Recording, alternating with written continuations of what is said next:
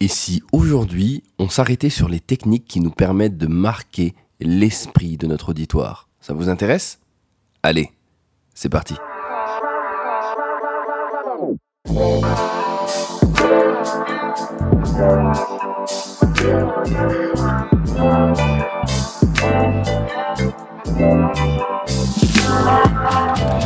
Marquer l'esprit des gens est un peu le rêve de n'importe quel communicant ou de personne qui croit en son projet.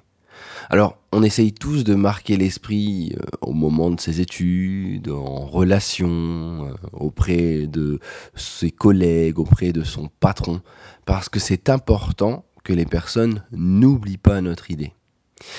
Mais entre donner son idée et marquer l'esprit, c'est deux choses qui sont complètement différentes. Ce matin, j'ai la chance d'être à Lyon pour l'Automation Day. Et je vais tenter de donner quelques clés aux gens pour mieux réussir à convaincre lors d'une prise de parole.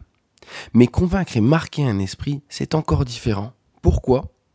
Parce que pour réussir à marquer les esprits, il va falloir jouer sur différents leviers et différents moments afin que les personnes n'oublient rien. Alors déjà, lorsqu'on marque l'esprit, il faut savoir qu'on joue sur deux registres.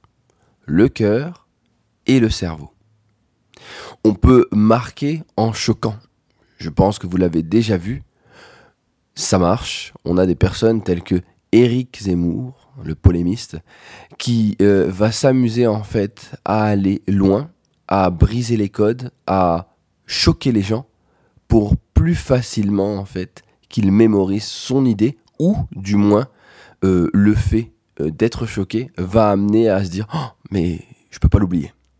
Alors c'est une technique qui est intéressante, malheureusement elle a une limite, le choc n'a d'intérêt que si celui-ci est fait de manière unique. En général, quand vous choquez plusieurs fois, à un moment, notre degré en fait de tolérance commence tout doucement à s'habituer au fait que vous cherchiez à choquer les gens. Pour vous donner un exemple encore une fois, pensez au pub du, de, j'allais dire du code de la route. Pensez au, au, pub de la sécurité routière où euh, le degré en fait de augmente de plus en plus et cherchez à voir aussi en même temps le degré de tolérance que vous avez par rapport à celle-ci. Vous verrez que peu à peu vous vous y habituez. Non non, moi ce dont je veux vous parler c'est c'est un autre principe. C'est ce principe de grand moment. Alors, comme vous le savez, je suis fan de bouquins et je lis beaucoup. Et il y a un livre que j'ai vraiment adoré dans lequel j'ai été conforté dans mon idée. Alors, pour ceux qui connaissent, Dan et Chips Hulse, les, les auteurs de Ces idées qui collent, ont écrit un deuxième livre qui s'appelle Ces moments qui comptent. Et dedans, ils nous expliquent que pour marquer les esprits, il y a quatre grands moments qui sont réellement importants à vous de chercher en même temps dans vos souvenirs ces quatre grands moments. Le premier, c'est les moments d'élévation. Qu'est-ce que c'est un moment d'élévation? Ben, C'est un grand moment qui est au-dessus du quotidien. Il ne provoque pas une joie passagère, mais plutôt une délectation mémorable et extraordinaire. Quand je vous dis ça, vous dites ouais, c'est super Manu, mais est-ce que tu peux être un peu plus... Euh, tu peux nous en dire un peu plus? Ben ça, c'est simple. Pensez à la lettre d'amour. Vous savez, quand vous recevez pour la première fois une lettre d'amour, avec euh, ces phrases qui ne sont pas parfaites, mais qui pourtant euh, vous touchent au plus haut point. Ou vos premières fois. Si on regarde bien, dans notre vie, on se rappelle toujours de nos premières fois.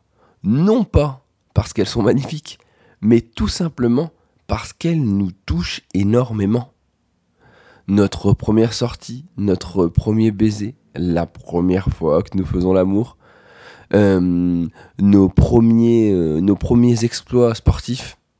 Bref, toutes ces premières fois ont un effet de découverte et quelque chose qui déclenche en nous, waouh, une sorte de magie et qui fait qu'on l'aura toujours en tête. Pour faire un parallèle, lorsque aussi souvent euh, on prend conscience des choses, on se rend compte à ce moment-là d'un grand moment. quand on sait par exemple, alors l'exemple est un peu dur, mais lorsqu'on sait qu'on va perdre quelque chose, c'est à ce moment-là qu'on en profite le plus et qu'on prend conscience de sa valeur.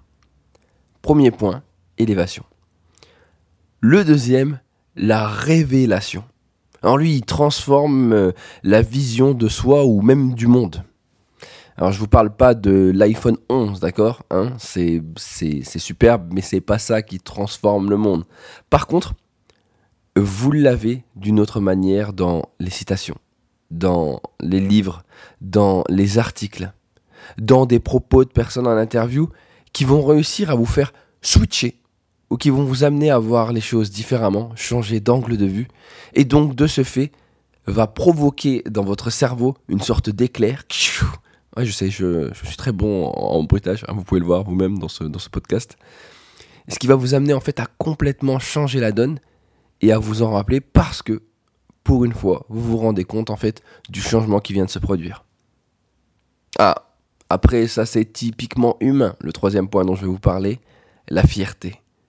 Ah là là, la fierté. C'est quelque chose qui est, qui, est fort pour nous. On en a besoin, cette, cette sorte de reconnaissance.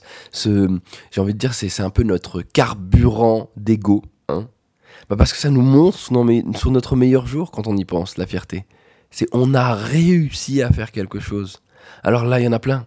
Partez euh, de très très loin. Vous avez réussi à marcher quand vous étiez bébé, on vous applaudit. Ouais non, non, même plus loin, le carnet de notes. Quand vous avez une bonne note, les premières notes que vous avez, vous ramenez à la maison et vous êtes fier de les montrer. Bon, après, c'est pas toujours des bonnes notes, mais vous êtes quand même un peu fier. Il y a aussi tous les moments que vous avez eu, les certificats, je pense aux diplômes qu'on peut avoir, euh, ou encore des récompenses, ou des euh, mises en avant par le biais euh, de collaborateurs ou par le biais de chefs autour de notre travail ou encore plus simple, le, la fierté en fait euh, d'être reconnu par ses parents, par ses amis, par sa femme. Tout ça, c'est énorme pour nous parce que cette fierté, c'est quelque chose que l'on n'oublie pas. Ce moment qu'on vit, comme on n'a pas l'habitude d'être fier tous les jours, enfin j'espère, ça dépend, mais euh, comme on n'a pas l'habitude d'être fier tous les jours, ces moments-là sont obligatoirement des moments qui marquent notre esprit. Et puis après, et puis après, le quatrième point, c'est pour moi l'un des plus importants. Les moments de connexion. Voilà ce qui marque l'esprit des gens. Ces moments sociaux où nous partageons quelque chose avec les autres. Alors ça peut être, euh, je pense, des, moments de famille, des, des vidéos qu'on a fait, des souvenirs. Regardez bien dans votre vie, vous ne vous souvenez jamais de contenu, mais vous vous souvenez de souvenirs, de moments passés, de moments émotionnels forts la connexion avec les autres augmente les marqueurs émotionnels et vous amène obligatoirement à garder quelque chose qui va se marquer dans votre esprit.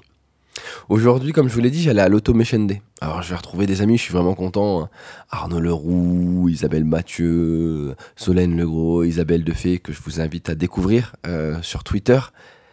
Ces personnes, je ne sais pas encore comment va se passer la journée. J'en ai, aucune, ai aucune idée. Je donne une conférence et puis après, on va sûrement parler. Mais je sais qu'à l'intérieur, il va y avoir des moments forts. Parce que la connexion avec l'autre va obligatoirement, à un moment, m'amener un marqueur émotionnel parce qu'on va partager ensemble. Alors, quand je vous dis ça, ça peut vous paraître tout bête parce que c'est quatre grands moments, mais vous vous dites, mais oui, mais comment je fais dans une présentation pour pouvoir faire ça? Eh bien, si vous regardez bien, c'est assez simple. Vous devez réfléchir à l'envers. Comment je peux faire de ce que je raconte un moment d'élévation, un moment de révélation, un moment de fierté ou un moment de connexion? Vous n'êtes pas obligé d'avoir les quatre pour que le moment soit fort et soit retenu par les gens. Mais pour réussir à mettre ce marqueur en tête, vous devez obligatoirement être authentique et donner le meilleur de vous-même en étant le plus sincère. Alors il y a plein d'autres techniques pour marquer les esprits. Je voulais m'arrêter aujourd'hui sur ces quatre grands moments parce que je pense que quand on les a en tête, on est capable clairement de pouvoir changer la donne des informations que l'on va donner aux gens et de donner plus de sens à quelque chose qui à la base était juste une information. J'espère que ce podcast vous a plu et que vous avez apprécié. Si vous avez euh, envie d'aller plus loin, bah, la première chose, c'est de lire le bouquin de Dan et Chips Hulse. C'est Moments qui comptent. Euh, c'est un petit, une, sorte de bouteille avec un éclair à l'intérieur. Je vous le conseille. Il est facile à comprendre et il est vraiment agréable. La deuxième chose, bah, c'est de tester, parce que c'est peut-être le meilleur moyen en fait de voir ce que ça donne. Et la troisième chose, c'est de le partager pour que vous puissiez tout doucement acquérir ce que vous venez d'entendre dans ce podcast. J'espère en tout cas que celui-ci vous aura plu. Moi, je file à l'automation. Je pense qu'il me reste euh, 58 minutes. Il faut que j'arrive à l'heure pour la conférence d'Arnaud. Si vous avez des questions, eh bien n'hésitez pas, vous me les envoyez sur Twitter ou en commentaire. Et puis bien sûr, prenez soin de vous. Bonne journée.